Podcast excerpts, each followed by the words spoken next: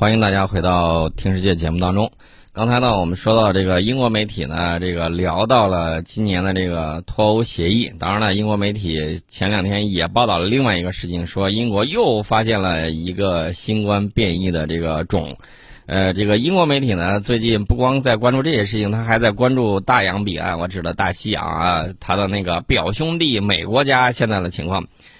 英国《每日邮报》二十二号写了一篇文章，他说，上周每三十三秒就有一名美国人死于新冠病毒，预计到今年十二月底，二零二零年将成为美国历史上最致命一年，死亡人数将超过三百万。英国《每日邮报》写的啊，这个不是我说的，他写的。文章一开头就说，美国疾病控制与预防中心就是那个 CDC，根据每周发布的信息做出初步预测，美国今年累计死亡人数将达到三百二十万人。初步数据显示，目前全美已经超过二百九十万人因各种原因死亡。啊，它这个数字里面呢，大家也知道，这个英国《每日邮报》里面它没有说这二百九十万是什么原因啊，各种原因，也有可能一部分是这个新冠，也有一可也有一部分应该可能是。新冠引发的这个并发症可能没算进去，也有可能是包括这个呃什么交通事故啊、枪伤啊什么乱七八糟的都有可能。那么，一九八零年到二零二零年全美各年死亡人数，呃，这个他们给出了一个图表，大家可以去看一看。这个报道里面说啊，虽然大多数年份美国国内死亡人数都在增加，但是与二零一九年累计死亡二百八十万人相比，二零二零年。美国累计死亡人数将较上年增加四十万人，增幅将为百分之十五。预测称，这将是自一九一八年以来死亡人数涨幅最大的一年。呃，一九一八年是咋回事呢？一九一八年有十一万六千五百一十六名美军士兵在一战中丧生。六十七点五万名美国人死于西班牙流感。我再次重申一下，那个所谓的西班牙流感，只是让西班牙背了个黑锅。那是一九一八年的 H1N1 流感大爆发，那个流感大概率源自还是美国。那么与一九一七年相比，一九一八年的死亡人数增幅是百分之四十六啊，这个还是很吓人的。接下来的这个文章把话题就指向了肆虐美国的新冠疫情。他说，迄今为止。新冠病毒已于今年造成了三十一点九万美国人死亡。他写的这个时间是十二月二十二号。这现在大家也都知道，这个死亡人数已经突破了这个数字，而且死亡人数还在上升。那上一周是这场大流行中到目前为止死亡人数最多的一周，死亡人数超过了一点八万人，相当于每三十三秒就有一人死亡。那十二月呢，即将成为这一流行病中最致命的月份。美英国的《每日邮报》。还说了说，虽然新冠病毒已经成为美国仅次于心脏病和癌症的第三大致死原因，也是今年的某些时期成为头号杀手，但全美其他类型死亡人数也有所增加。另外呢，据今日俄罗斯的报道，美国疾控中心担心，疫情持续对美国人民的健康也可能造成更具破坏性的长期影响。CDC 认为，美国人均寿命可能会减少整整三年。很吓人的，而且这个美国疾控中心这两天还说了另外一个消息，就是英国的那个呃传播力出现了传播力更强的变异新冠病毒之后，这个 CDC 警告说，由于仅有极少数病毒获得测序，变异新冠病毒可能已经在未察觉的情况之下与美国传播。这简直就是养蛊啊，养蛊为患呐！这这这个情况还是很吓人的。这个传染病学家福奇。还有这个美国前食药监局的局长，呃，格里呃呃格特里布也认为，这个变异新冠病毒可能已经出现在美国。有一些病毒学家猜测说，这种变异病毒可能起源自美国。呃，这么多人，啊，而且无防护，那简直就是这个新冠病毒的这个肆虐的乐园。那你不防护它，它当然呢要按照它自己的传播规律去走了，对不对？所以说呢，在这个里面出现变异，这是大概率的事情。这是大概率的事情。美国疾控中心在十二月二十二号的一则报告里面科普说，这个新的毒株呢，命名成这个 SARS 这个新冠病毒，呃，这个 VUI 二零二零一二啊，这个零幺，今年十一月来开始在英国东南部流行。伦敦近期的病例里面有百分之六十感染的是这种变异病毒。虽然科学家预测这种毒株传染力更强。但目前没有证据表明这种变异会导致更严重的疾病或增加死亡风险。呃，虽然全球已经有多个国家陆续发布旅行禁令，但是美国目前仍然没有禁止、没有限制英国的这个航班。呃，所以这个东西到底是谁到谁那儿去，以及英美之间持续的这个旅行，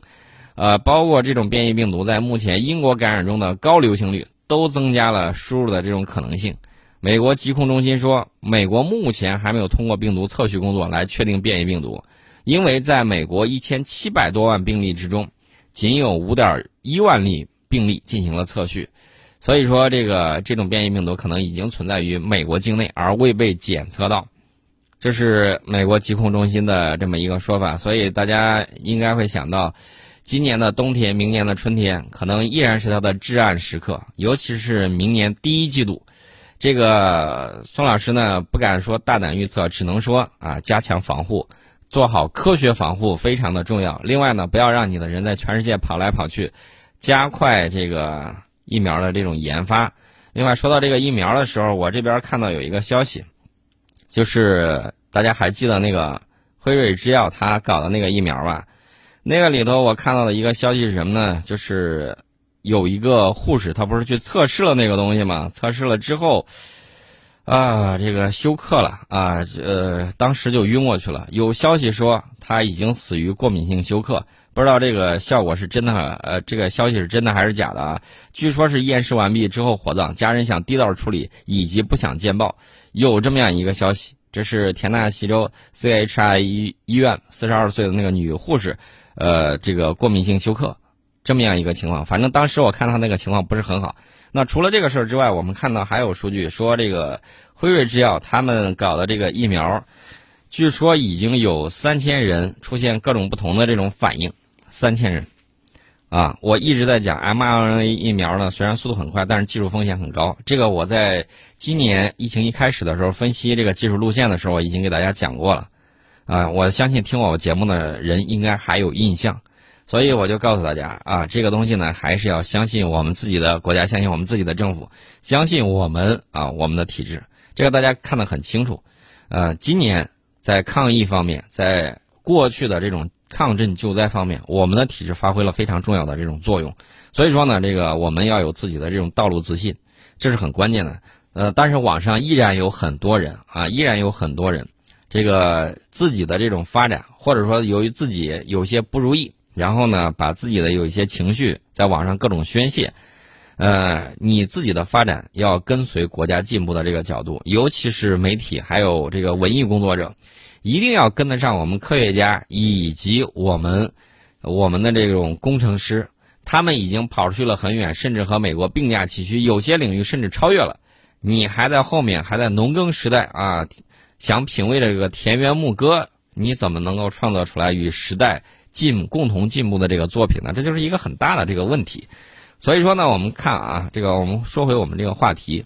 这个美国的这个传染病专家福奇也在接受美国公共电视网采访的时候说，英国和南非都出现了变异病毒。考虑到世界各地的旅行，变异新冠病毒出现在美国不会让我感到惊讶啊，这是福奇的这个说法。然后呢，现在这个情况大家也都看到了啊。我还是那一点，戴上口罩，加强防疫啊，这个比什么都关键。这是一点。另外呢，这个英国刚开始说到他那个变异的新冠病毒，后来没过几天，他又说他又发现了一种新的变异的新冠病毒。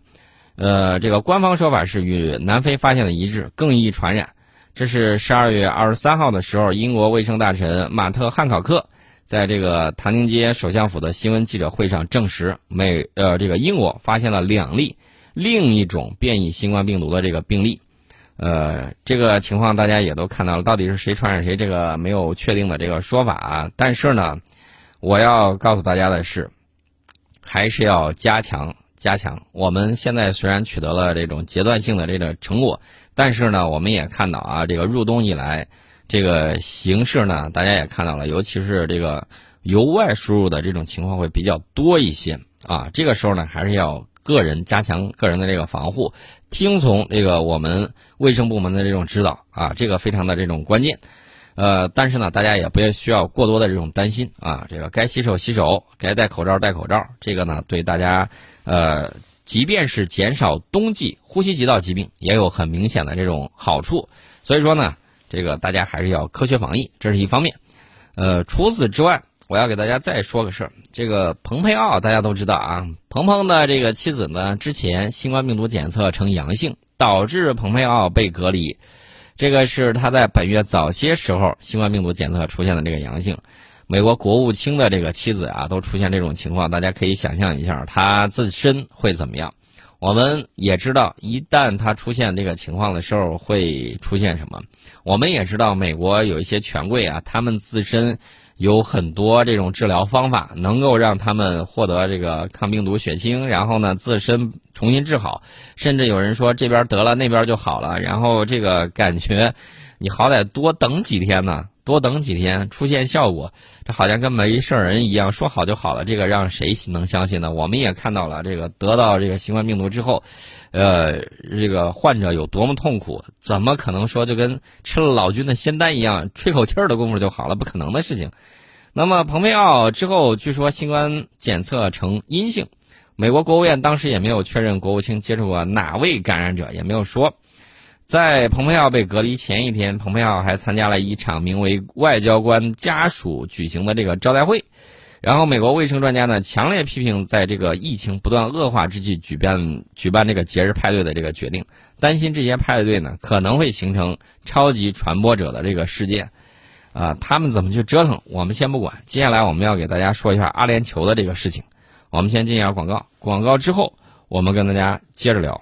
欢迎大家回到《听世界》节目当中。在英国、美国等国家为第一批疫苗的分配问题头疼的时候，在他们为这个疫苗的副作用头疼的时候，我指着他们自己搞的那个 mRNA 那个啊，阿联酋啊，阿拉伯联合酋长国土豪国家啊，这个已经在六个酋长国为全体成年居民提供免费的新冠病毒接种的，正是本月初在该国获批的中国疫苗。这是中国国药集团中国生物北京生物制品研究所研发的新冠病毒灭活疫苗，今年九月在阿联酋开展临床实验，本月初国药终生疫苗在该国获批上市，这是全球第一次。那么，根据英国金融时报十二月二十二号的报道，目前阿联酋国内的公私立诊所、野战医院都可以免费接种国药终生的新冠疫苗。在其他国家按照年龄和易感性分配疫苗的时候。阿联酋将这个疫苗可及性拓展到全体成年人，包括一百万国民和超过八百万外国居民。啊，这个本月早期在阿布扎比酋长国推行的自愿疫苗接种项目，现在呢拓展至迪拜和北部的多个酋长国。啊，目前呢这个六个酋长国都设立了免费接种国药终生疫苗的医院或者是卫生站点。呃，只有这个面积最小、人口不到二十万的。呃，哈伊马角酋长国内呢没有设立免费的这个接种点。与此同时呢，阿联酋的卫生部门还公布了全国可以得到免费疫苗注射的所有地点的清单，供民众参考。